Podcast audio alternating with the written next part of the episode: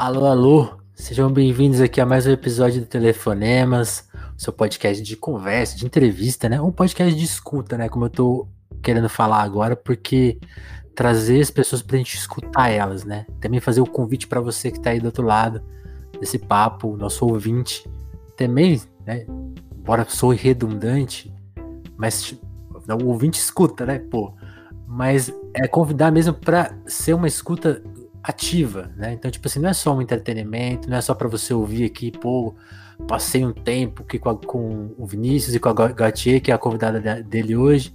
Não, é tipo pegar da história da Gautier elementos para você, talvez aí mexer um pouco na sua história, ver onde tem ressonância, é, coisas que se encontram, coisas que se desencontram, nessa fazer, fazer um caminho, né, uma trajetória e na volta reconstruir coisas. Tô, tipo um cubo mágico, sei lá. Então eu vou, eu vou trabalhar na metáfora do telefonemas melhor. Vocês sabem que as introduções, elas às vezes são gaguejantes, né? Mas sempre firmes, né? Acho que esse é o papo. E espero que e, e acho que a conversa hoje vai ser muito boa, porque o trabalho da Gautier é muito legal. Para quem não conhece, Gautier é a nossa convidada de hoje aqui, roteirista, diretora. Acabei de ver o curta dela, Desvirtude, que assim, Ainda, ainda não está disponível para geral, né? Mas assim, quando vocês tiverem a oportunidade de ver, assistam, que é muito bom. E vamos conversar com ela para conhecer melhor a história dela, porque ela também fez muitas outras coisas, tá, é, tá despontando, ganhando prêmios e pô, pô, Gautier, primeiro de tudo, se apresente, seja muito bem-vindo aqui ao Telefonemas. E aí? Oi, cara, muito obrigado pelo, pelo convite. Eu fiquei super feliz de, ah, de você ter me convidado e de estar aqui, de ter esse espaço para trocar, para conversar e para ah, falar de, de várias coisas, né? Então, primeiro isso, né? Agradecer. E sobre mim, então, meu nome é Gautier Lee, eu sou roteirista e diretora de TV e cinema. E, nossa, tem, tem tanta coisa que aconteceu. Aí tem um universo, coisa, né? É, tem, tem todo um universo para falar, mas o, o básico é isso. Eu, eu escrevo e eu dirijo também. Tenho feito alguns trabalhos em parceria com, com artistas musicais independentes na, na parte audiovisual e tal. Então, meio que faço, faço meio que de tudo dentro do, do audiovisual, mas esses são, são meus focos principais, o que eu mais tenho trabalhado e, o, e também o que eu mais tenho curtido fazer. Massa. Vou, vou te fazer uma pergunta, se, se for uma pergunta indelicada, você me fala. Mas, mas o seu nome é artístico ou é o seu nome mesmo? Qual, qual, qual, é o... qual que é a história dele? Que é um nome diferente, pô. Sim, é, é o meu nome mesmo, cara. É, é isso, até até uma, uma questão que eu tava meio em noia recentemente, é. de tipo, putz, será que eu não devia ter um nome artístico, sabe? Porque é. além é um da. Puta nome artístico já. é, além de escrever roteiro e, e, dirigir, eu também tô. tô ah, cara, assim, tô, tô me coçando hum. para fazer coisas em, em outras áreas que não são só o audiovisual. Certo. Também me aprofundar mais na música dar uma, uma retomada com, com a literatura, que foi, foi onde eu comecei a, a escrever, a, as minhas raízes enquanto, enquanto autora vem muito da literatura e também do, do teatro. Eu comecei a escrever teatro para depois ir para o ir pro audiovisual, e daí eu entrei nessa noia de tipo, pô, meu, tem várias outras coisas que, que eu quero fazer, e às vezes eu sinto que que o meu nome, Gautier Lee, tá, tá tão atrelado ao audiovisual que talvez eu, eu precisasse de, de um nome artístico se eu fosse fazer trabalhos em, em outras áreas. Daí fiquei, ainda tô meio, meio nessa noia. Não, Ó, não, não sei, não sei, já decidi. Não sei quanto eu posso te influenciar, mas eu acho que te sugerir, minha sugestão, não troque, é um puta nome. É, e você falou de, do seu começo, eu queria que justamente começar, né, pelo, pelo começo, assim, tipo de, eu sei que você você foi estudar no Sul, mas você não é do Sul, né? Onde, onde você nasceu? Como que, onde que você cresceu, assim, que, que cidade, que lugar? Conta um pouco da sua família, quero saber. Então, eu sou de Angra dos Reis, no interior do, do Rio de Janeiro, E é tipo, eu, eu sou de Angra, morei lá minha vida toda, mas uhum. eu não nasci lá, porque na época a, a obstetra da minha mãe, ela era do Rio. Então foi tipo, a bolsa da minha mãe estourou, ela e meu pai entraram num ônibus, foram até o Rio de Janeiro, ela me pariu lá, me botaram no ônibus de volta e a gente voltou para Angra. Saquei. Então, eu só fui expelida no Rio de Janeiro. Mas toda, toda a minha vida foi. foi Nossa, eles foram, eles foram de ônibus, que aventura, hein? Cara, foram de ônibus, né? Família pobre nos anos 90, só de ter tinha, um, um tinha Uber, no Rio não. já. É, só de ter um médico no Rio já era tipo, caraca, já, já vai uma graninha nisso. Nossa. Mas enfim, eu cresci em Angra e eu sempre, sempre fui muito, muito ligada às artes, sempre gostei muito de, de ouvir música, sempre gostei muito de, de escrever.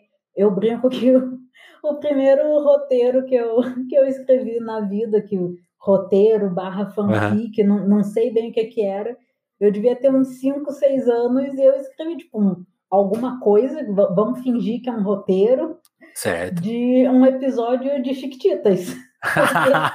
eu, eu era uma criança ansiosa e eu assistia a novela, e daí eu queria muito saber o que acontecia, mas daí. Não vou, não vou esperar amanhã, né? muito. né? É, eu digo, pô, demora tanto, passar 24 horas que, ah, eu, eu mesma vou escrever. Você escreveu quantos? Cara, assim, e se escrevia mesmo ou era na, na, imaginação? Você pegava o papel eu sentava, eu sentava no computador, porque meus pais, assim, eles eram pobres, mas eles eram tipo o pobre plus, sabe? Não é o pobre pobre. Eles conseguiram ter computador nos anos 90, médico no Rio, mas daí eles fizeram quatro filhas e o estilo de vida foi decaindo. O plano plus voltou, ah, vai, volta pro básico. Exatamente, foi isso. E daí eu lembro que a gente tinha esse computador antigaço, né? Anos 90, da IBM. Sim. E o computador não fazia nada, né? Porque, pô, anos 90, né? Mas tinha paciência conseguia... e texto. Sim, tinha e paciência, texto e, e pente. Era isso que eu ia dizer. E daí eu ficava brincando no, no computador, né? E tinha ali o, o arquivo de, de texto que eu podia escrever. E assim, eu não sabia digitar, porque, pô, cinco anos, sabe? Não é o, os cinco anos da galera que nasceu em 2015. Um tablet, é os cinco né? anos da galera é. que nasceu nos anos 90. Então, tipo, eu. E eu não conseguia ver, porque eu já tinha problema de visão na, naquela época, então eu só ligava o caps lock para poder ver todas as letras bem grandes, como eu tinha aprendido na alfabetização. E daí eu achava também que um apertar uma vez na barra de espaço era muito pouco espaço. Então todas as minhas palavras tinham um espaço duplo, uma entre a outra e era tudo em caps lock. Então assim, eu não consigo mensurar de verdade o quanto de texto que, que eu escrevi, mas eu fiz isso assim, acho que durante um final de semana, sabe? Então eu escrevi assim, uns dois capítulos para preencher o vazio do, do final de semana mas não era, ai meu Deus, uma escrita. Era tipo, ai, a Millie e a Pata brigam. E daí eu imaginava na minha cabeça como que era a briga, mas eu não escrevia de fato uma cena de briga. Daí eu entrava em outra linha, ah, e o Mosca vai se perder dentro do orfanato. E daí eu ficava assim, tipo, escrevendo como eu conseguia na época. Pra, um dia, um dia você vai ter que recuperar isso aí e fazer esse episódio. Pô, cara, vou ter que reassistir Chiquitito. Fico triste, não. Fico triste, não. Muito bom. E, e aí, dessa primeira experiência, mas você. Tipo assim, uma, quando, sempre que eu pergunto da, da infância e adolescência, já é um pouco olhando, né, pro, pro que você faz hoje. E, é, e aí é engraçado, porque essa pergunta ela é meio direcionada, mas sempre a resposta pode surpreender, porque tem pessoas que, tipo assim, descobriram o que vão fazer nessa fase. E tem pessoas que não, não tinha ideia de onde ia chegar. Você tá em qual dessas duas categorias ou tá numa terceira categoria? O que, que você imaginava que ia fazer da vida ali, naquele momento, fazendo roteirinho das chiquititas no computador? Então, cara, eu sabia, mesmo naquela época, eu sabia que eu queria fazer arte. Eu nem sei quando que eu aprendi a palavra arte, eu não tenho, não tenho essa lembrança, mas eu sabia que eu queria fazer arte, daí meio que para mim não, não, importava qual arte, daí conforme eu fui crescendo, eu fui vendo, tipo, tá, escultura eu não consigo fazer, eu não tenho essa habilidade, sabe? Então, assim, vou continuar. Vou para outra. É, mas não, não vou tentar fazer. E daí eu era criança que, ai, que fez aula de violão, que fez aula de desenho, que fez aula de pintura, que fez, sabe, aula de, de tudo que, que podia de dentro do ramo das artes.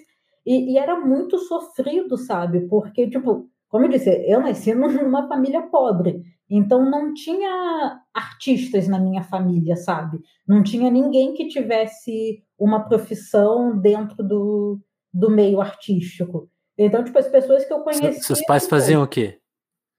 Minha mãe era professora e meu pai era técnico de segurança do trabalho.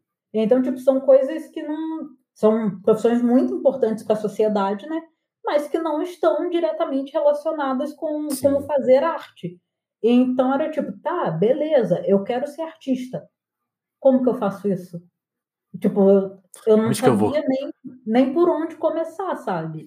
Então, tipo, eu tentava fazer esses cursos, ver no, no que que dava, e daí, às vezes, eu ficava, ah, ficava frustrada, porque, pô, se desenvolver artisticamente é, é, é um mar de frustrações, sabe? Você tenta, tenta, tenta, erra, erra, erra, consegue um acerto, mas é um acerto que você consegue ver ali o, o quanto que você avançou, né? Mas quando se é criança e adolescente, esses sentimentos são muito amplificados pelos hormônios, pelos conflitos internos e tal. Então era, era doloroso, sabe? Tipo, pô, quero fazer arte. Como que eu faço? Como que eu faço arte numa cidade pequena, de interior, sabe?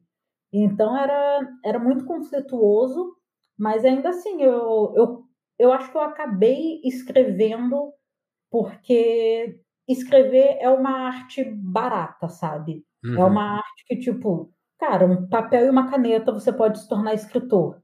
Mas, tipo, música, beleza, você pode aprender canto por conta própria, mas, tipo, se você quiser aprender um instrumento, você precisa ter um instrumento. Então, Sim. tipo, quando eu quis aprender violão, eu não tinha um violão. E eu não tinha, não tinha grana para comprar um violão. Então, foi uma parada que, tipo, ah, eu fui desistindo disso porque eu não tinha recursos mesmo para testar, para ver se, se funcionava. Se era sabe? aquilo, né? Sim. É, e daí, tipo, a escrita, pô, tinha um computador, tinha caderno da escola, então beleza, dá para dá eu escrever mesmo, mesmo sem grana. E daí Boa. eu comecei a, a escrever, e quando eu comecei, eu escrevia muito mal. Nossa, meu Deus. Ah, tem, mas, tem pouco. Mas mal em que sentido, assim? Gra gramaticalmente ou, ou, de qualidade? Não, não, de, de qualidade. De, a minha gramática, assim, sempre, sempre foi muito boa. Não, assim, não que eu seja especialista, né? mas sempre foi muito boa, porque minha mãe era professora de português e ela sempre. Ah, só, bem que te cobrava, então. é, ela sempre incentivou muito a leitura, então, por eu ler muito, eu acabava sabendo como escrever. Essa não, não era nenhuma uma questão para mim. Boa, Mas, nossa, boa. a qualidade narrativa das coisas, meu Deus, era tenebroso, cara. Era muito, muito ruim. Eu li, eu li recentemente uma parada que eu escrevi em 2010. Vou chutar uhum. 2010, 2009. 12 anos meu atrás. Meu Deus, meu, nossa, cara. É tipo, eu não consegui ler, eu não consegui terminar de ler o negócio de tanta angústia que me dava de tipo. Na minha que... cabeça a história estava muito clara, mas eu, eu não conseguia Hollywood. colocar no papel. Aham, uhum, aham. Uhum. E tava assim, ó, tenebroso, muito ruim. E o pior é que essa parada, na época, eu compartilhava em uma comunidade do Orkut. Então, tipo, eu escrevi um negócio muito ruim mas eu achei que era bom o suficiente para compartilhar na internet. Fique, fique tranquila, porque ó, eu fiz. Eu, eu virei jornalista fazendo isso. Postava uns textos assim, tipo, não, agora. Agora eu desvendei um negócio aqui. Aí, você, aí quando eu fui reler, também, desse mesmo esquema que você. Gente, quem deixou as coisas pois é. muito esquisitas. É, e, e daí. E aí, eu... como que você foi aperfeiçoando isso? Quem te, quem te ajudou? Ou você Cara, mesmo se ajudou? Então, no começo foi. Não que ai, foi eu mesma. mas eu comecei a. Assim, eu comecei a sofrer. E daí eu comecei a sofrer, tipo, coisas que não eram ai, só, só a questão adolescente. Eu comecei a sofrer, tipo, ai, de amores, que eu tava ali começando a ter meus primeiros relacionamentos. Eu comecei a sofrer descobrindo a minha sexualidade. Eu comecei a sofrer, tipo, tendo conflitos com os meus amigos. Então, o sofrimento veio através uhum. de experiências de vida. E passando por essas experiências, eu de novo fui para escrita porque, tipo, eu não sabia como me expressar. Nem sei se, se hoje eu sei, né? Mas naquela época eu sabia ainda menos me expressar e eu precisava de uma fuga, de um refúgio. E, de novo, escrever é barato, né? Então eu sentava e, e eu escrevia. E eu acho que começou a ficar melhor porque daí eu escrevia coisas que, que eram verdadeiras para mim, coisas que eu tinha sentido, coisas que, que eu não queria sentir, mas eu estava sentindo. Então, tipo, eu não estou sentindo isso, mas essa personagem aqui que eu criei, ela tá passando por essa situação que tem nada comigo. Uhum, Exatamente. Sei. Então foi, foi isso, eu comecei a sofrer, não não estou dizendo que ai, bons escritores precisam sofrer. Não é, não é pelo sofrimento. O sofrimento veio de, de viver experiências, de realmente conviver em, em sociedade, de criar relações, de entender o valor das relações, de perder relações, veio de realmente de experiência de vida. E daí Sim. eu comecei a botar isso no papel e deu uma melhorada. Não era assim. Eu até reli também esse, esses textos um tempo atrás e eu olho, tipo, tá, definitivamente não é meu melhor trabalho, e que bom que esse meu melhor trabalho tivesse sido aos 17 anos de idade. Ferrou. Putz, é. Então, tipo, tá, não é meu melhor trabalho, mas eu, eu consigo. Já tinha uma coisinha ver, ali que você falou, é... putz, agora, agora vai. Sim, eu olhei, tipo, cara, eu, eu não odeio isso. Talvez hoje eu provavelmente escreveria de uma forma diferente, mas sei lá, se, se uma se um escritor iniciante me chegasse com um texto assim, eu tipo, pô, tem potencial nisso daí. Não tá perfeito, mas pelo menos tá honesto. Sim. Então eu acho que foi, foi meio que isso, sabe? Eu fui encontrando essa, essa honestidade, com isso eu fui encontrando o meu tom de voz enquanto, enquanto escritora. E daí eu também comecei a, a fazer teatro.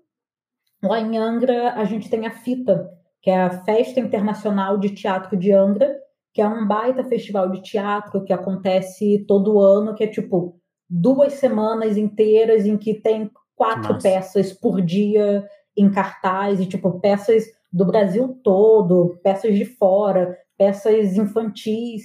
E daí, em 2011, 2011, a Fita estava dando também um curso de teatro que era gratuito, e era um curso intensivo de acho que três ou quatro meses. E daí eu, pô, teatro é massa, né? Eu Vou nessa. Sei lá, gostaria de, de explorar isso. E daí eu fui me inscrevi no curso e assim, eu, eu acho que eu dei muita sorte, porque a minha turma era muito diferente. Tinha gente de 14 anos e tinha gente de 60 anos. Caramba. Então, tipo, era um, era um espectro muito grande.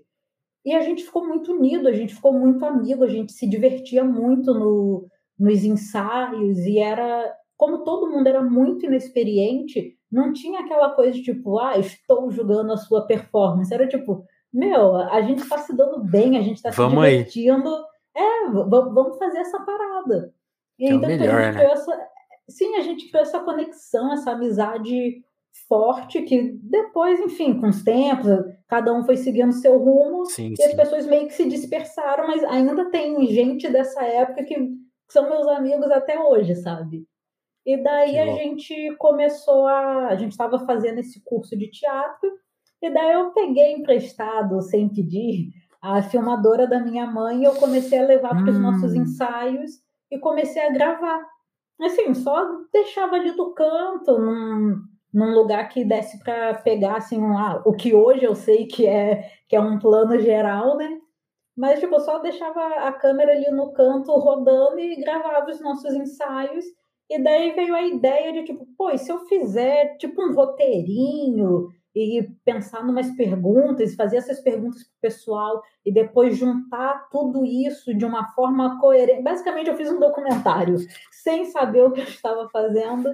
Eu Muito fiz um bom. documentário assim, totalmente sozinha, totalmente por conta. sobre o que era a oficina. Sim, que era sobre, sobre a nossa turma, sobre a nossa amizade, sobre a experiência que, que a gente estava vivendo ali. E daí eu fiz isso, eu parei para entrevistar todos os meus colegas, eu fiz ali um, um mini roteiro de pai, tópicos que, que eu vou perguntar. E eu ficava, nossa, até três da manhã no Windows, Windows Movie Maker, cara, editando a parada. E eu, Me, tipo, metade eu... desse tempo era com ele travando, imagina. Sim. Era tipo, cara, eu, eu estando no podcast assim nada. até hoje. É, eu não sabia nada, sabe? Eu nunca tinha mexido num, num software de edição, eu não, eu não sabia o que, que era edição. Eu, tipo, ah, tem esse programa aqui, eu jogo o vídeo nele e eu consigo brincar com isso. É. E daí eu fiz, e assim, ficou esteticamente muito tosco, assim, não, não ficou bonito, mas ficou legal e eu, eu, tenho, eu tenho orgulho desse trabalho, sabe? Porque foi uhum. ali que eu descobri que eu, tipo, cara, eu gostei disso. Eu gostei de estar acordada três horas da manhã editando um vídeo. Só que, novamente, vinda de família pobre, cidade pequena do interior. Eu tava tipo, cara, será que existe uma faculdade de edição de vídeo? Como que se aprende isso? Como, como que eu melhoro nisso? E daí eu não sabia, né? E Como você fiquei... descobriu? Então, eu cheguei em Porto Alegre e daí eu saí de Angra, porque Angra, na época, era uma cidade muito menor do que é hoje, não uhum. tinham muitos cursos na cidade em si.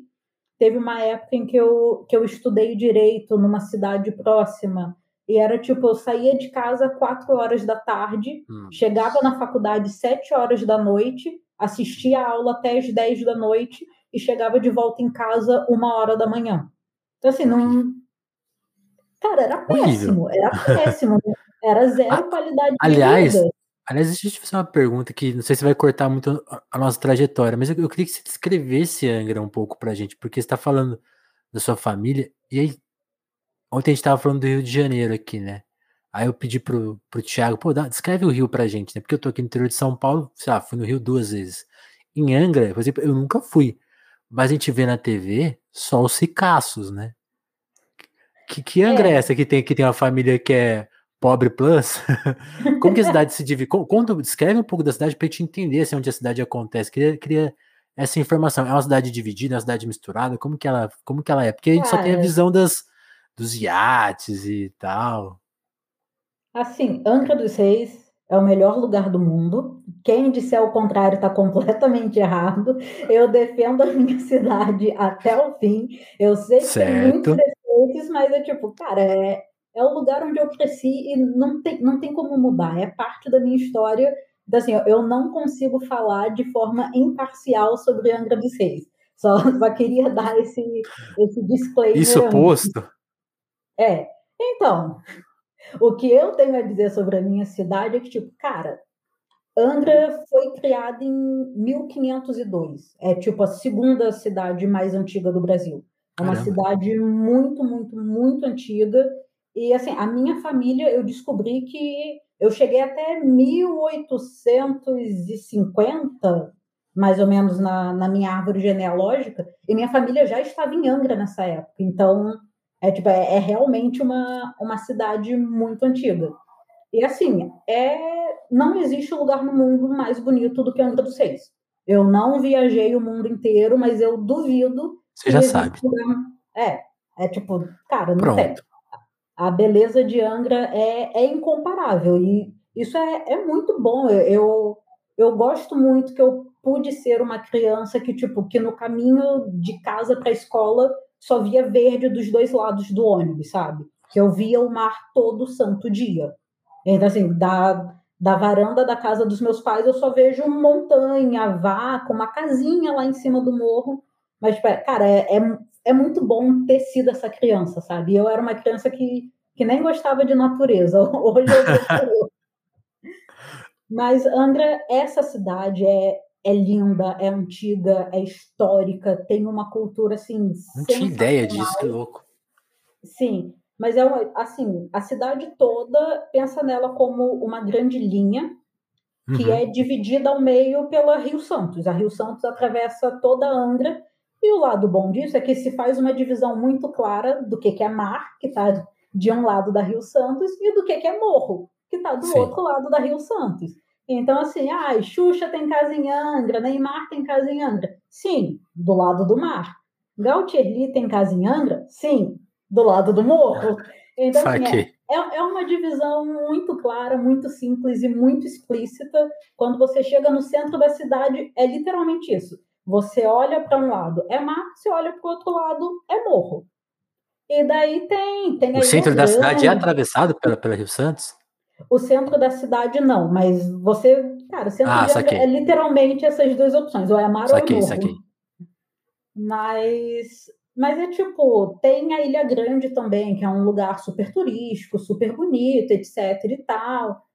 Mas também, tipo, a Ilha Grande ela fica de frente para é parte do território de Angra, mas a ilha em si fica de frente para a cidade que está no continente. Então, uhum. esse lado que é virado para o continente, você chega ali é tipo hotéis, pousadas, restaurantes, turismo, passeios, é tudo isso. Agora você vai para o outro lado da Ilha Grande, o lado que está de frente para o mar, que não tem mais nada depois dele, e é tipo, cara, não tem eletricidade, sabe, das sete, depois das sete da noite. Nossa. Então tem, tem tudo isso. É, essa, essa é a Angra dos Reis, é o melhor lugar do mundo, é um lugar assim maravilhoso para se crescer, para quem gosta de natureza, mas é, é também é complicado. É, é maravilhoso Sim. e complicado. É, é uma frase que cabe para muitas cidades do Brasil. Sim, com certeza. Algumas talvez tenham maravilhoso, né? Mas não vamos, não vamos entrar nesse assunto. E aí, Gautier, tipo assim, num lugar tão lindo, por que, que você mudou daí? Foi para foi estudar ou foi por outros motivos? Foi para estudar porque. Que, como você cara, falou, né? A faculdade de direito, por exemplo, era longe. Aí você, você resolveu mudar de curso. Como que foi esse processo? Então, foi, foi muito atribulado, porque, tipo, eu fiz direito, e daí percebi que eu não gostava. É tipo, ah, poderia continuar fazendo, eu estava tendo um bom desempenho na, na faculdade, mas chegou num ponto em que, tipo, cara, eu tinha que sair quatro horas da tarde para assistir uma aula às sete e só estaria de volta em casa uma. Então, tipo, porra, esse só, esforço todo. Só para a gente saber, qual que era, no direito, qual que era a sua área favorita? Cara, eu gostava do direito civil, era o que eu estava mais curtindo, mas eu também gostava das matérias de antropologia, ciências sociais, também me, me atraíam muito. Antropologia era, era minha matéria favorita, mas talvez fosse porque eu tinha um crush na professora. Mas, mas ainda assim eu gostava bastante do conteúdo. Faz parte. Mas, enfim, daí era tipo, cara, eu tenho que fazer todo esse esforço para uma parada que que nem tá me trazendo felicidade, sabe? Eu, tipo, uhum. eu acho que se eu tivesse continuado, eu acho que eu, que eu acabaria sendo uma boa profissional, porque eu, eu realmente estava me dedicando, mas daí eu percebi que, tipo, putz, não é aqui. Não é isso, não, não, não vale esse esforço todo. E daí eu desisti, né? E meus pais ficaram bem putos porque eu desisti. E daí eu tipo, não, o que, que, eu quero fazer? Eu, pô, quero, quero fazer arte, queria fazer música na época, mas, tipo, novamente, queria aprender a tocar violão e violão era caro. Juntei uma grana, pedi de aniversário, tentei de tudo, consegui o violão. Tá, beleza, e agora como é que eu aprendo? Vou brincar aqui com o negócio. Brinquei um pouquinho, consegui convencer minha mãe a me deixar fazer aula com um cara da igreja e tal, e beleza, tentei ali mas não, cara, não, não tava conseguindo, não tava, não tava fluindo porque o processo estava sendo muito doloroso, sabe? Porque tudo era muito difícil. Foi anos até conseguir ter um instrumento e depois tipo mais alguns meses até conseguir tipo gente vocês me deram um instrumento eu preciso aprender a tocar sabe porque senão ele vai ficar aqui de enfeite por favor paguem aulas depois que mim. você aprende a tocar tem tipo mais um período longo, né? Então. Exatamente. E tipo, pô, eu que escolhi desistir de uma faculdade que meus pais estavam pagando. Certo. Então tinha toda uma responsabilidade, tipo, cara, não tem como, não tinha como eu virar para eles dizer, então, né, gente, tô trocando direito pela música. Cara, assim, são poucos os pais do mundo que não ficariam preocupados. Pô, boa escolha, isso. filhão. É. Então, e daí eu, tipo, tá, preciso de um plano, uma coisa que, que seja menos volátil do que a música. Certo. Daí uma parada que eu tinha muito interesse era administração. E daí lá fui eu fazer pré-vestibular, porque daí meus pais não iam pagar outra, outra faculdade para mim. Aí eu consegui fazer o pré-vestibular social que tem no, no Rio de Janeiro. E daí eu tinha aula no, no pré-vestibular sábado o dia inteiro. Consegui passar numa, numa federal para fazer o, o curso à distância. Comecei a estudar administração e de novo foi aquilo, né? De tipo, putz, cara, então, né? Ainda não é isso. Foda. E, e daí eu desisti de novo. E daí chegou num ponto em que, tipo, uma, uma galera com quem eu tava andando virou e falou: pô, então, estamos se formando, temos que fazer faculdade, ficar aqui na cidade não dá. Estamos pensando em ir para Porto Alegre, Rio Grande do Sul. Putz, Vamos então, né? Vamos, que não tem nada me prendendo aqui. Na época eu, eu recém tinha Coragem. saído de, de um emprego, então eu tinha recebido rescisão, décimo, décimo terceiro, férias, tudo, tudo lá direitinho, tava com uma grana guardada e deu beleza. Peguei minhas coisas, vim para Porto Alegre. Absolutamente tudo deu errado. Assim, ó. Como assim? Tudo, tudo, tudo deu errado nos primeiros seis meses. Foram seis meses assim que foi só ladeira abaixo.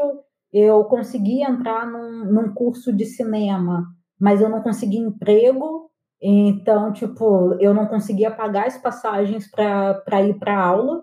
Acho que eu fiquei Cara. dois meses na, na graduação.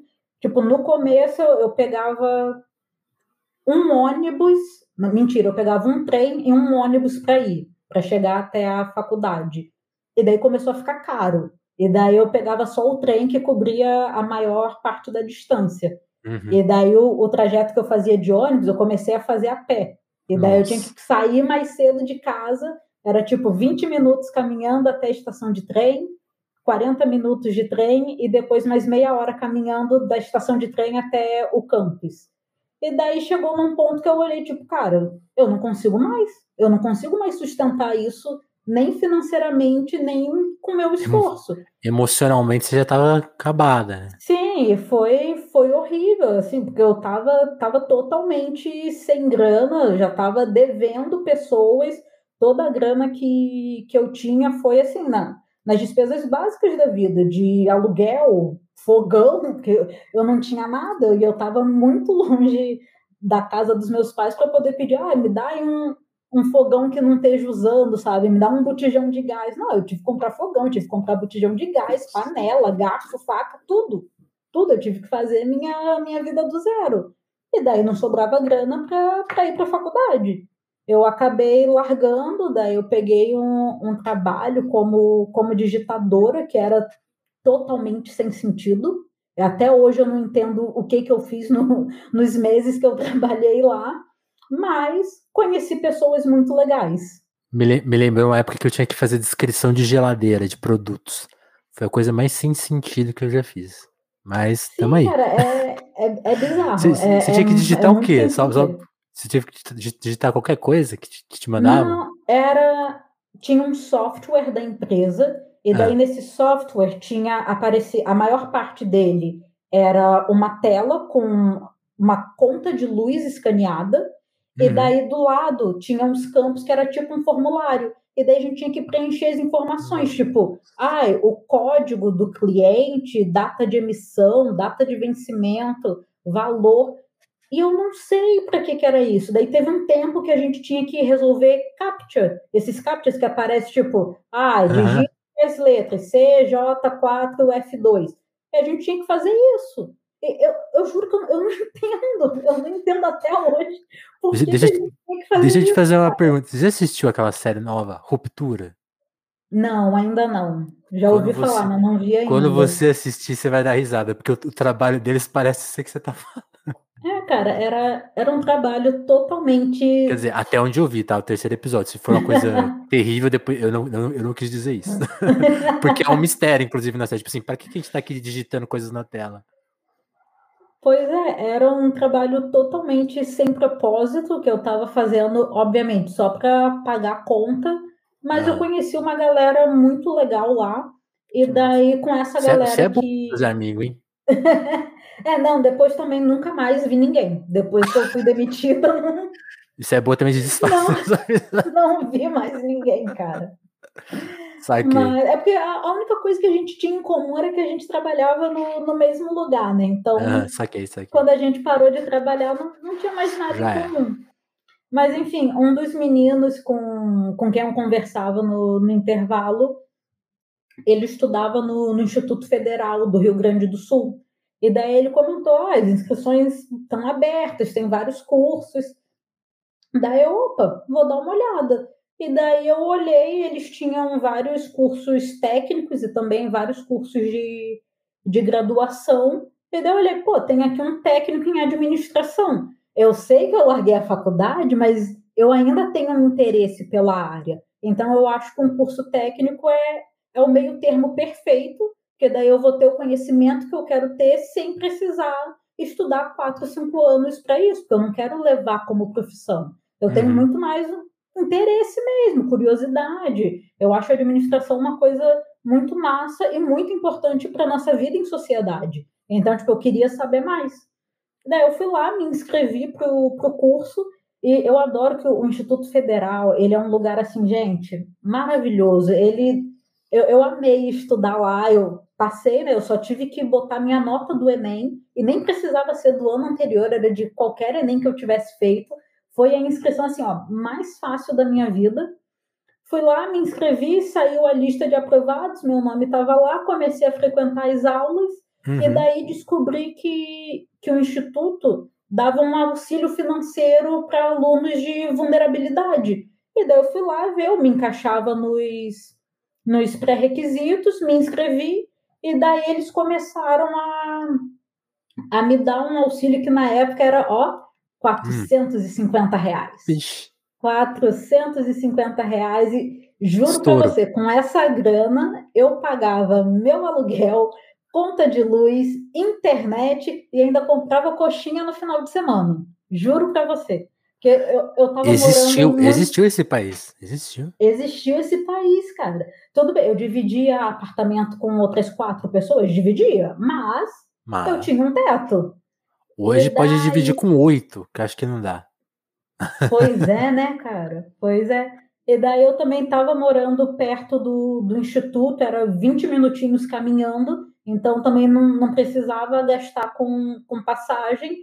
E daí eu tinha sido demitida lá do, do trabalho de digitador e fiquei super feliz, porque não ia Ótimo. dar para trabalhar e, e, estudar ao mesmo tempo. Eu queria muito, muito estar tá estudando.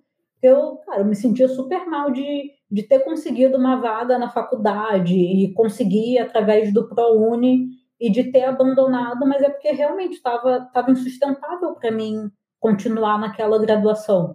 Então, quando eu fui para o curso técnico, eu fiquei bem feliz. Tipo, ah, voltei, voltei a estudar, minha vida tá, tá tomando um rumo. Conheci um dos meus melhores amigos nesse curso também. Daí, no, no ano seguinte, fui lá, me preparei de novo. Fiz, fiz Enem na, naquele ano, em 2014. Fiz Enem de novo em 2014. Me inscrevi no, no ProUni para estudar cinema na PUC e assim, cara, eu fiz o Enem em outubro, o resultado saiu em janeiro. Em dezembro eu comecei a juntar documento, porque eu não queria correr o risco de, tipo, ah, de sair a lista do ProUni, meu nome tá lá e eu ter que juntar documento em dois dias. Sim. Então, tipo, comecei a Você juntar já, documento já sabia em, que em dezembro. Uhum. Cara, eu tava assim, ó, eu tava sem, sem zoa, Juro pra você, eu tava obcecada. Eu, eu pegava post-it, eu anotava, tipo, botava lá na minha parede. Eu, eu tava. Sabe quando o personagem fica maluco e faz aqueles quadros com um monte de linha? Eu, Não, eu, tenho, assim. eu tenho uma teoria. É, eu, eu, tava, eu tava completamente obcecada e juro para você, eu comecei a juntar documento em dezembro e ainda assim ficou faltando um.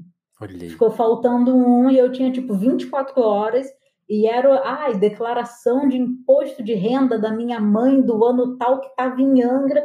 E eu, tipo, meu Deus, minha mãe é uma pessoa muito enrolada, cara. Ela não vai me mandar isso a tempo. E eu, tipo, mãe, pelo amor de Deus, pede para sua contadora, porque eu preciso desse documento, senão vou perder a vaga na faculdade. E a contadora dela também, eu já conhecia, eu sabia que era enrolada também. Eu, tipo, meu Deus, minha vida está na, na mão nas é uma mãos contadora em das Angra. duas pessoas mais enroladas que eu conheço, sabe? Cara, eu tava assim, muito tensa. E eu tava tipo, gente, e se eu for na Receita Federal? Mas onde que fica a Receita Federal em Porto Alegre? Socorro, o que, que eu faço? E daí chegou o documento, chegou o documento, consegui imprimir, fui para PUC, enfrentei quatro horas de fila, entreguei os documentos, tive que esperar eles ainda, nossa, cara, eles ainda tiveram uma dúvida lá, mas eles me ligaram para confirmar a dúvida deles. Ainda tive que esperar uma semana e daí saiu o resultado. Nossa, foi um alívio. Fui lá, fiz matrícula.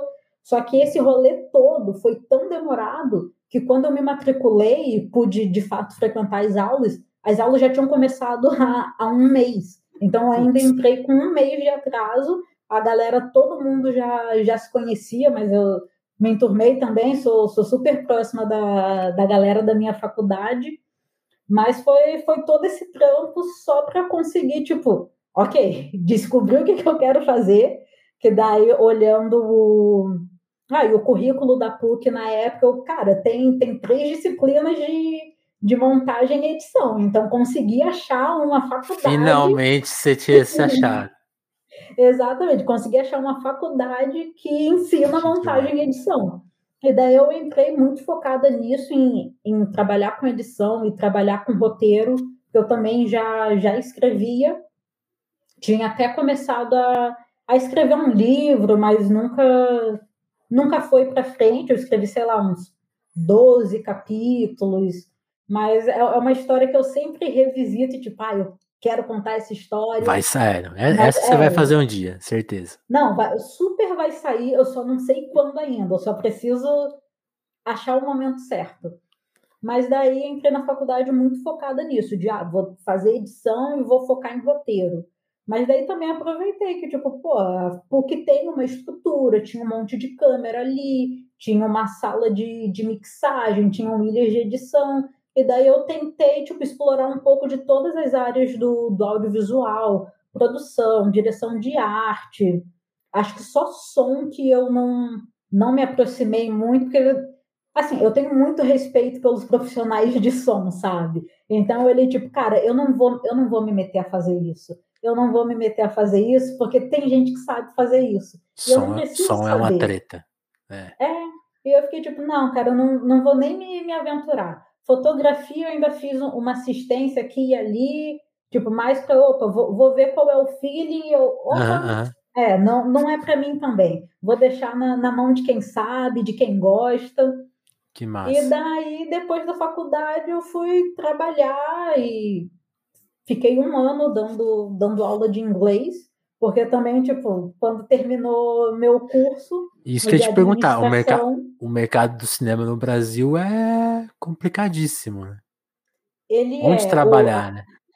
A minha estratégia foi, tipo, meu curso de técnico em administração, ele tinha duração de um ano e meio. Beleza. Daí, quando ele terminou, eu ainda estava na metade da faculdade. Daí eu fui lá, eu, eu me inscrevi em outro curso, fiz técnico em secretariado que como era uma área bem similar à, à, administração, teve várias matérias que eu consegui aproveitar.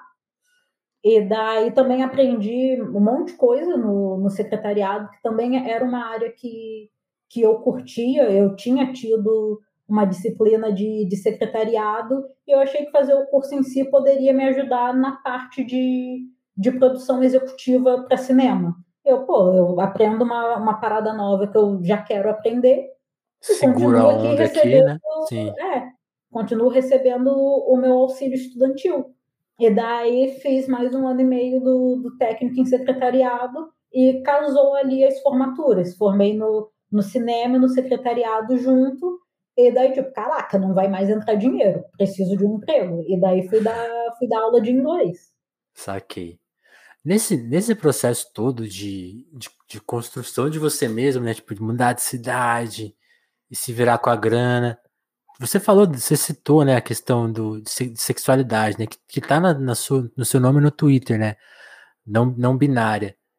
Tipo assim, eu queria que você falasse, né, com a, lógico, com a privacidade que você quiser, lógico, desse, desse processo, porque te, além dele ser um processo em si, né? Tipo, de você com você mesmo ali, de, de ter que se informar, porque é uma coisa que, que eu acho que né, o mundo não informa pra gente, né? Tipo, que é uma possibilidade, né? E que tudo bem, né? Inclusive, acho que informa, informa mais o contrário, né? Tipo, ah, tá tudo certo mesmo, né? E. Mas você falou disso, como que se dá essas duas coisas? Essa descoberta com você mesmo mas uma coisa que eu achei importante que você falou, porque você falou dessa qualidade sua de fazer amigos e se relacionar. E, pô, a sua disposição com as coisas, né? Você se virou mesmo, foi atrás, conseguiu chegar onde você queria. Mas você falou que, pô, nesse processo eu perdi amigos, assim. Como, como que é isso, assim? queria que você relatasse pra gente. Cara, e até então, explicasse, então, é... assim, pra, pra quem não conhece o termo, o que, que significa, né? É importante que a gente não tá falando. Às vezes, às vezes a pessoa pode não saber o que, que é exatamente, né? Então, tá, vamos começar do, do significado e depois do... vamos pessoalizar. Boa. Então, uma pessoa não binária é uma pessoa que não é completamente mulher e nem completamente homem. Então, é certo. é um termo guarda-chuva que abrange diversas identidades de gênero diferentes, sabe? Então, uma pessoa bigênero que de repente é homem e mulher ao mesmo tempo é uma pessoa não binária. Uma certo. pessoa gênero que não é nem homem e nem, e nem mulher também é uma pessoa não binária. Então, a não binariedade é, é esse termo maior, esse termo guarda-chuva mesmo, que abriga várias identidades não menores, não é uma questão de, de tamanho ou de validade, mas diversas outras identidades de, de gênero. Mas o resumo é esse. Pessoas Sim. não binárias não são nem homens e nem, e nem mulheres mas também podem ser, às vezes, homens Os dois. e mulheres. é, é, depende da pessoa, sabe? Não tem assim um, uma, uma regra. Cada pessoa é uma pessoa, você chega ali, conversa com a pessoa e. e Até entende. porque sempre é importante lembrar, Galtinha, né, que inclusive mulher também são criações, né? São termos, né? Não é essa não, não a certeza do mundo, calma. Exatamente. E daí, sobre mim, então, cara, é, é um processo tão longo que eu estou escrevendo um livro sobre ele. Aí, ó. Mas, assim, vou, vou dar a versão bem resumida aqui, que basicamente em, sei lá, 2018, 2019, a isso, isso já no sul, né? momento, né? sim, a gente estava num momento assim no Brasil, né, altamente político, que era aquele momento pré-eleição do Bolsonaro, o momento de transição, governo Temer, governo Bolsonaro, e daí, Sim. logo em seguida, início do, do governo Bolsonaro, né? Então a gente estava num momento de, de muita tensão política, de assim, minorias desesperadas. Vamos falar o português bem claro, minorias desesperadas. Então, tipo, eu comecei a, a pesquisar mais porque, tipo, tá, beleza, eu sou uma pessoa negra não binária, eu sei que eu faço parte de minorias, mas existem outras minorias das quais eu não faço parte. E eu acho que eu preciso entender melhor sobre a luta dessas minorias, porque o meu pensamento é tipo, cara, Bolsonaro vai assumir, vai todo mundo morrer. Então, e realmente foi o que aconteceu. Então. Sempre importante assim, lembrar isso: 600 mil vítimas por é, baixo. Por baixo. É. Então eu comecei a pensar, cara, como que eu posso, por exemplo, entender qual é a luta das pessoas com deficiência? Porque eu sou uma pessoa sem deficiência. Então, como, como que eu entendo? Como que eu ajudo? Como que eu posso ser uma aliada nisso? Uhum. E daí eu não sabia, não sabia como, e o meu recurso foi, ah, eu vou seguir uma galera PCD nas redes para eu ler e ouvir o que eles têm a dizer, porque eu também não queria, tipo, Oi, Fulano, você é cadeirante. Então, conte-me como é. Eu não queria ser essa pessoa. Então eu comecei a seguir vários influencers, pesquisadores, tipo pessoas com deficiência, pessoas gordas, pessoas com pessoas autistas. Então assim, eu comecei a, a abranger, a abranger mais esse, essa minha bolha, né? Que a gente vive em bolhas. Mas eu não queria ser desrespeitosa com, com outras pessoas.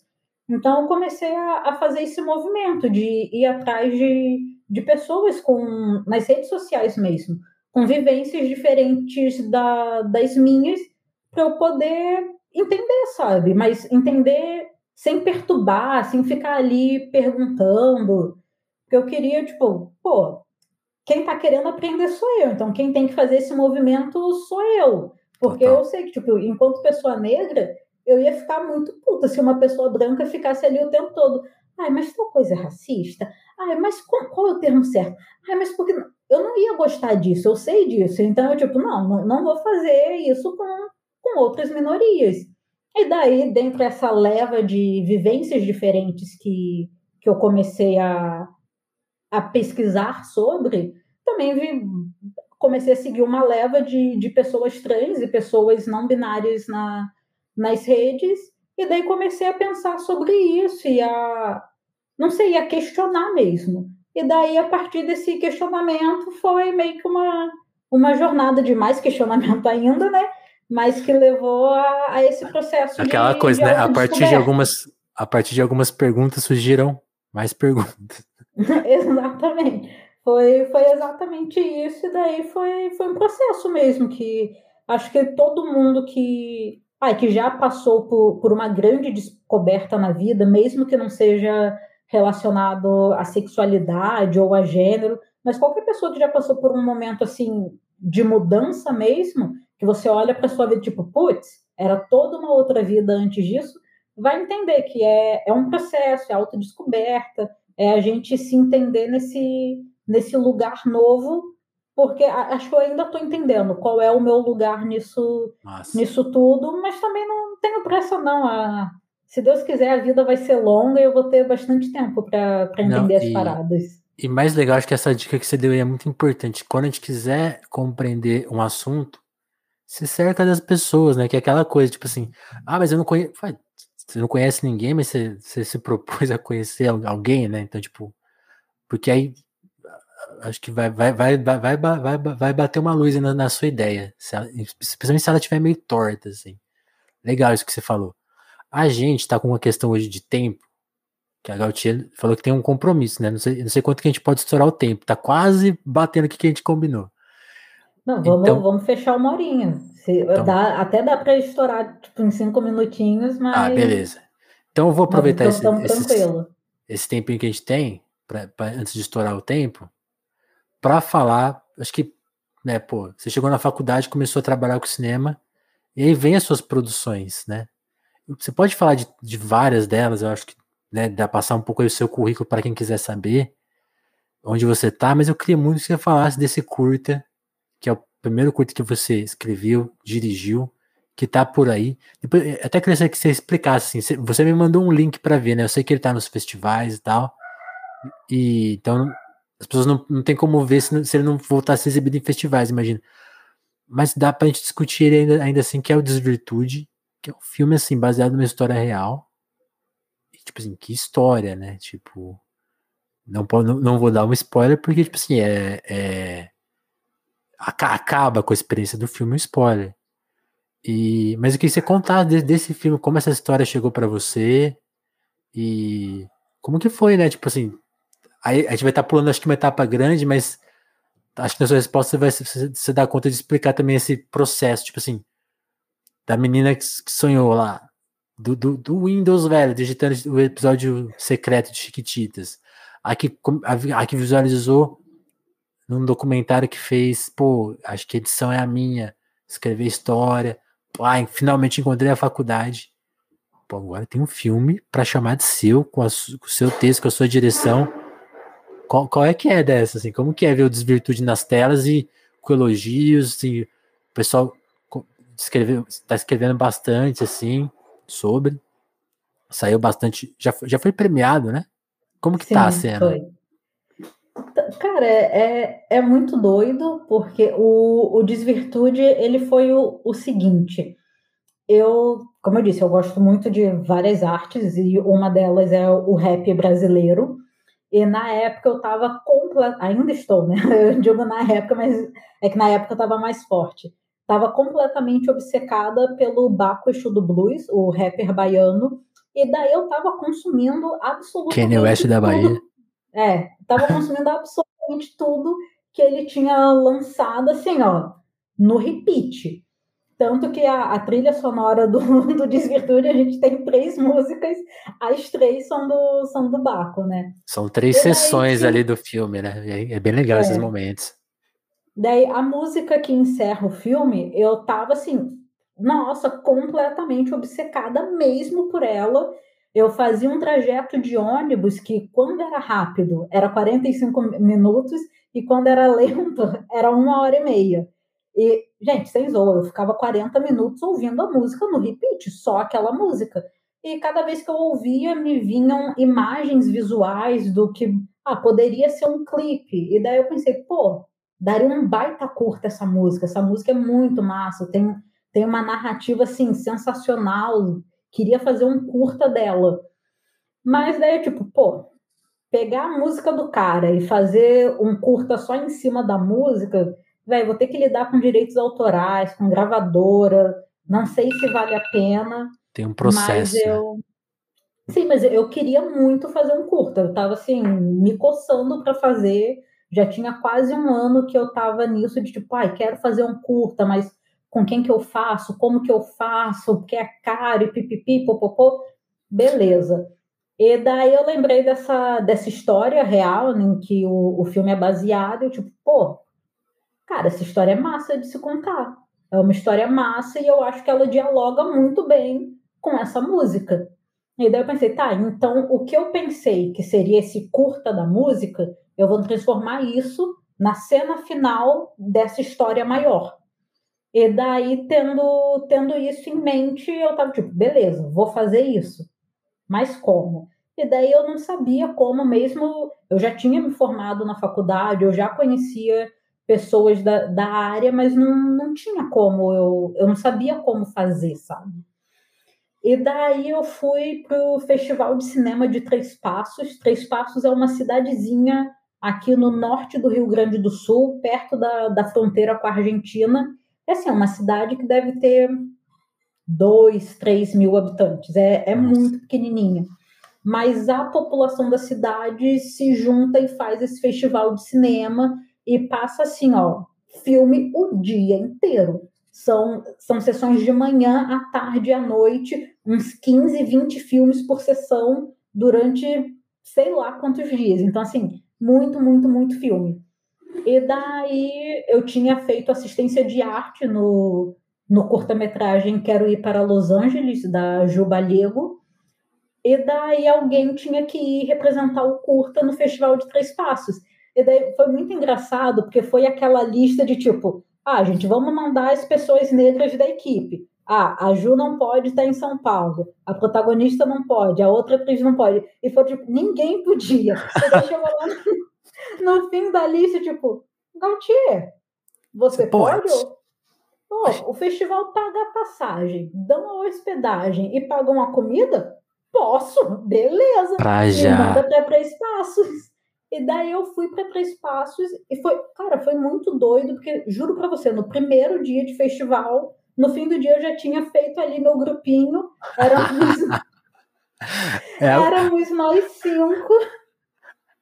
E, tipo, era eu e a minha amiga Luceles, que também é daqui de Porto Alegre, Boa. o Venusto e a Beta, que eram de Brasília, e a Gabi, que estava morando, acho que em Curitiba, se eu não me engano.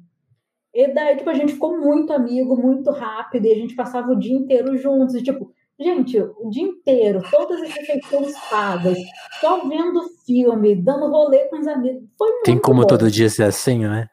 Pois é. E daí foi no. Foi nesse festival que, vendo filme, né? Eu vi o filme que a Evelyn estava representando. A Evelyn é, é a atriz protagonista do, do Desvirtude. E eu fiquei assim, embasbacada com, com o talento dela. Eu fiquei tipo, caraca, caraca, essa mina é incrível. E, e a garota tinha, tipo, 16 anos. Sim. 16 anos e eu, tipo, meu Deus. E eu, eu já tava com a ideia do Desvirtude na cabeça, mas um dos grandes empecilhos para mim era, tipo, cara, quem eu vou chamar para fazer essa protagonista, sabe? Eu preciso de uma pessoa muito boa, porque não é, não é um curta fácil de fazer, sabe? Não é um curta que, que vai ser fácil para essa atriz. E daí, quando eu vi a Evelyn, eu, tipo, velho, é ela. É ela, daí tava ela e a mãe dela lá. Eu já conversei com as duas, eu, tipo, ó, tem um curta aí, quero fazer. Falei também com, com o pessoal do bonde que eu formei lá, tipo, ó, galera, quero fazer um curta. Vocês pilham voltar para cá pra gente gravar? E a galera é doida e a galera pilhou. O pior é isso, a galera Você convenceu pilhou. todo mundo. E eu, gente, eu, eu, não tinha nada escrito. Nada, nada. Eu tinha a ideia e a vontade. E daí a galera pilhou e tipo, vixe, a galera pilhou, vou ter que escrever. E daí Nossa, vou ter que fazer. É, escrevi o curto, mandei pra galera, o pessoal adorou. E a gente começou assim, sem zoa. A gente começou a nossa pré-produção em novembro de 2019 e a gente Nossa. gravou em fevereiro de 2020. Se a gente tivesse esperado um mês, a gente não gravava. No último momento possível, né? No último, cara. E daí foi, foi isso. A gente fez ali, assim, com a, com a grana do nosso bolso, com as nossas mães envolvidas. Era tipo, mãe do, do assistente de direção vindo do interior só para fazer comida para gente, a mãe da, da Luceles, a nossa produtora, indo para supervisionar uma, uma cena que a gente ia ali usar uma, uma arma de fogo. Então, tipo, a mãe da Evelyn ali também, porque, pô, a garota tinha 16 anos e a gente estava gravando com uma arma de fogo. Não, vamos ter a mãe dela aqui, vamos ter todas as mães possíveis Sim, aqui para garantir, garantir a nossa segurança. E daí foi isso, a gente gravou, logo veio a pandemia, mas a gente já tinha planejado fazer a nossa pós-produção à distância, então não afetou, não afetou tanto, né? E daí a gente gravou, fizemos a pós, finalizamos, e daí, na, logo antes de finalizar, a gente fez uma campanha de financiamento coletivo justamente para poder finalizar o curta e também para poder financiar um curso que, que eu tinha entrado, um curso do, do Instituto Sundance, que cobrava em dólar, né? E assim, Eita. gente, o dólar tá, tá extremamente caro. Então, tipo, a gente fez esse financiamento com esses dois objetivos: finalizar e distribuir o curta e financiar esse meu curso. Fizemos uma campanha de 45 dias nossa meta era bater 12 mil reais, conseguimos bater 13 e alguma coisa, ficamos com, com 105% da, da meta. E daí conseguimos fazer, finalizar o nosso curta, começar a distribuição. E daí mandamos para vários festivais, levamos vários não, ficamos muito tristes. E daí, no, no ano passado, a gente estreou no, no Festival de Gramado, tanto na mostra gaúcha como na mostra nacional, que já foi tipo, meu Deus. São... Agora sim. Sim, tipo, eram, pô, cara, são, são poucos os filmes que entram na, nas duas mostras, ainda mais de, de um festival tão grande como, como é o Festival de Gramado. E daí a gente entrou e fomos exibidos, e foi tipo, meu Deus, meu filme tá no Festival de Gramado. E daí, para melhorar a coisa toda, a gente levou cinco prêmios no, no festival. Uau. Levamos melhor montagem, melhor atriz, melhor direção, melhor filme na Mostra Gaúcha e júri popular na, na Mostra Nacional. Então foi, nossa, foi sensacional. Foi nem nos meus melhores sonhos eu imaginaria uma estreia assim tão intensa, tão produtiva, que tão demais. saborosa. E depois disso, passamos também por outros festivais, passamos pelo, pelo Cabiria, passamos pelo Diversity in Cannes, passamos por, ah, passamos por alguns lugares e ainda temos ainda alguns lugares para passar. Ah, quem quiser acompanhar, é só procurar no Instagram Desvirtude Filme, vocês vão achar a página do, do nosso curta, e lá a gente está sempre postando quando, quando ele está disponível. E Boa. foi isso, foi isso, eu acho. Hoje, quem, quem quiser assistir, tem como? O, no dia de hoje, não, mas lá na, na nossa página do Instagram a gente sempre atualiza quando, quando tá disponível. Quando for possível. É. Tenham, quem, tenham paciência, porque filme tem que rodar os festivais, né? Especialmente curta. Uma hora vocês soltam para o mundo, né? Sim, sim. Eventualmente, com certeza, vai para o mundo ou para MUBI, né? Boa. E tipo.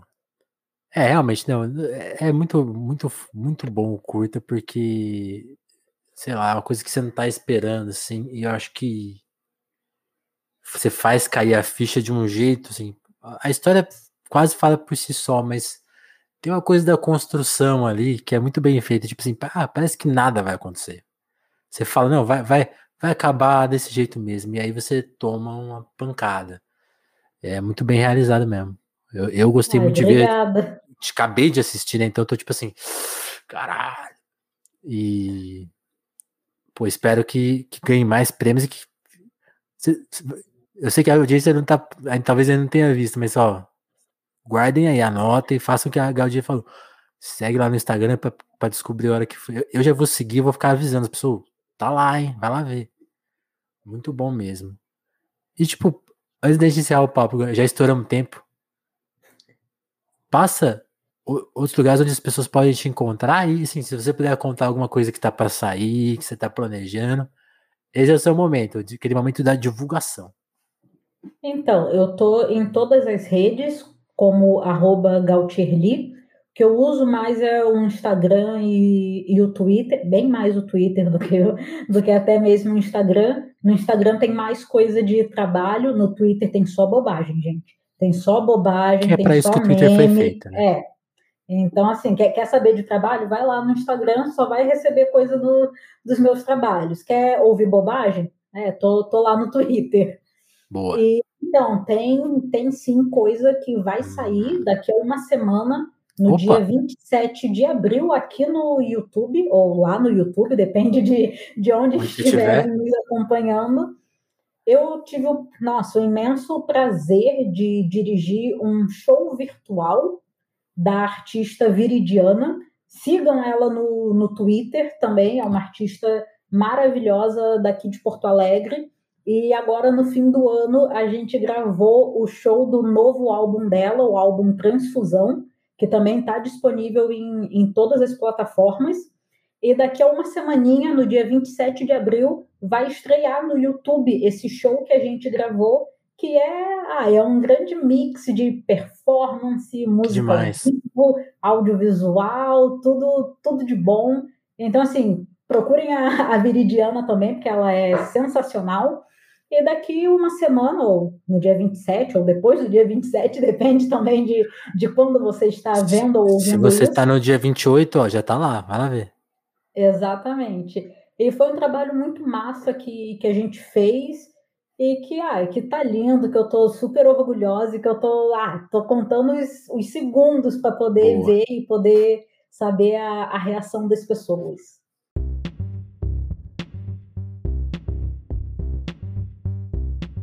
Que demais. Pô, Gati, queria conversar mais, né? Acho que tocamos só num pedacinho da sua história. Tem mais aí, já fica o convite para uma parte 2. Quem ah, sabe? Dali. Quando você lançar o teu curto, ou sei lá, o seu primeiro longa, eu vou te convidar para vir aqui fazer essa segunda parte. Pô, te agradecer muito, muito pelo papo. Agradecer quem acompanhou aqui a gente ao vivo. Agradecer você que está ouvindo a gente na versão podcast. A, a falou de financiamento coletivo. Lembrem-se, o Telefonema só tá aqui hoje no ar por conta do nosso financiamento coletivo que permite que a gente continue fazendo a nossa produção aqui do nosso jeito, independente, né, da, da maneira que a gente acredita, da maneira que a gente acredita que dá para tocar o barco no jornalismo independente brasileiro. Então, considere participar do nosso apoio, tem link na descrição. Considere mandar um pix pra gente, que é o você manda aquela contribuição na hora, tem QR Code, tem link na descrição também. Quem acompanha a gente no YouTube, considere ser membro do canal, pô, é 5 reais e você já tá, putz, ajudando muito a gente. Se quiser entender melhor nossa missão, saber mais, se esse podcast não foi suficiente ainda, Lá no Apoia tem toda a nossa nossos termos e condições, assim, né? A nossa política, o que a gente acredita, quanto que a gente quer arrecadar. Não vou entrar em maiores detalhes aqui, não, porque eu sei que é um papo meio chato. Mas se você quiser saber, tá lá. Então, dá, dá essa, essa olhada lá se você precisar. Se você já curtiu, já considere dar sua força.